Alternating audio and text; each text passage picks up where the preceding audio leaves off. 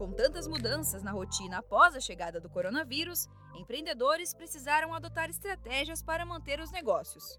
Usar marketplaces, criar conteúdos para as redes sociais, aprender sobre marketing digital. As possibilidades e recursos para ajudar nessa hora são vários. Quer saber mais sobre o assunto? Então confira as dicas aqui no nosso podcast. Seu negócio em tempos de coronavírus.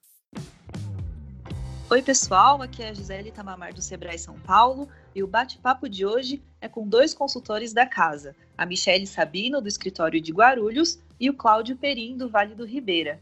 Michele, o que, que os empreendedores têm feito para contornar essa situação de queda nas vendas durante esse período de pandemia, né? Queria saber quais são as suas recomendações. Olá, Gisele todos os ouvintes que estão nesse canal junto ao Sebrae é de fato essencial nesse momento se reinventar, entender se o seu produto ainda faz sentido da forma que ele está estruturado hoje. E a dica que eu dou inicialmente é observar o seu cliente. O que ele busca em relação a experiências, quais os desafios que ele está passando e, principalmente, o que é prioridade para ele nesse momento. Quando a gente fala em faturamento, não é só reverter em curtidas numa página, numa rede social, mas mais do que isso, é essencial que seja convertido em vendas e você consiga entregar o seu produto e serviço para ele. Então, os pontos importantes para que o empreendedor pense nesse momento é: um, é necessário adaptar o meu negócio, adequar essa nova necessidade do meu cliente? Dois, como eu consigo observar novas oportunidades de negócios? Como eu consigo inovar nesse momento a terceira dica é engajamento com seu time. É essencial que o líder tenha características de colaboração, comunicação assertiva,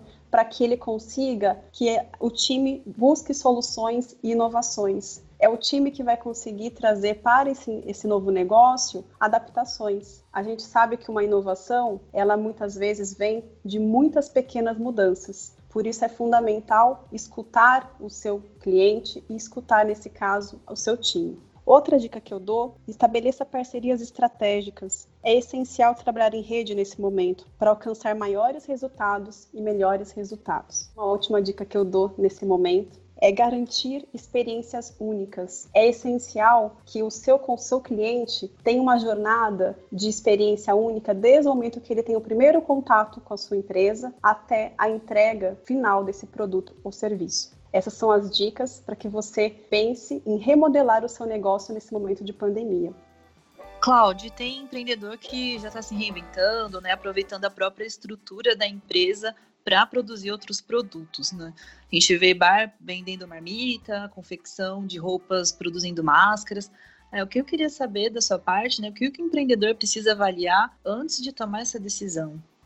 É, tecnicamente, o nome dessa prática é pivotamento. É porque você está adaptando o seu modelo de negócio para se encaixar ao mercado. Então, se você, enquanto empresário, consegue fazer a leitura desse novo ambiente, claro que estará melhor preparado para observar e atender essas novas necessidades, porque elas são provenientes da alteração desse ambiente externo.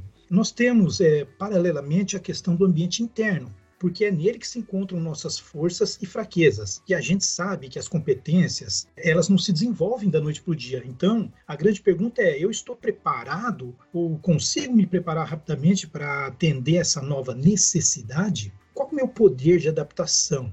Esse é o grande segredo aqui, tá? Você vê uma alternativa de mercado é uma coisa. Agora, você saber se adaptar já é uma outra é, situação, porque isso é diferente. Então, a principal avaliação reside aqui em saber medir essa nossa real capacidade de adaptação a esse novo modelo de negócios, porque é, isso vai gerar alterações nos nossos processos internos, nos nossos produtos e serviços e até mesmo na nossa operação, que ela pode ser, inclusive, bem diferente da atual. Então, esses são os pontos que nós precisamos avaliar de uma maneira bastante crítica e muito muito cuidadosa antes de tomar essa decisão.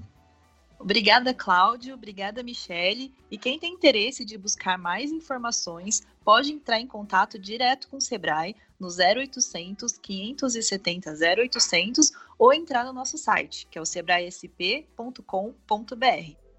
Este podcast teve entrevistas da jornalista Gisele Tamamar, do Sebrae São Paulo, e locução e edição de Giovanna Dornelles, da Padrinho Conteúdo, para a agência Sebrae de Notícias. Até a próxima. Tchau!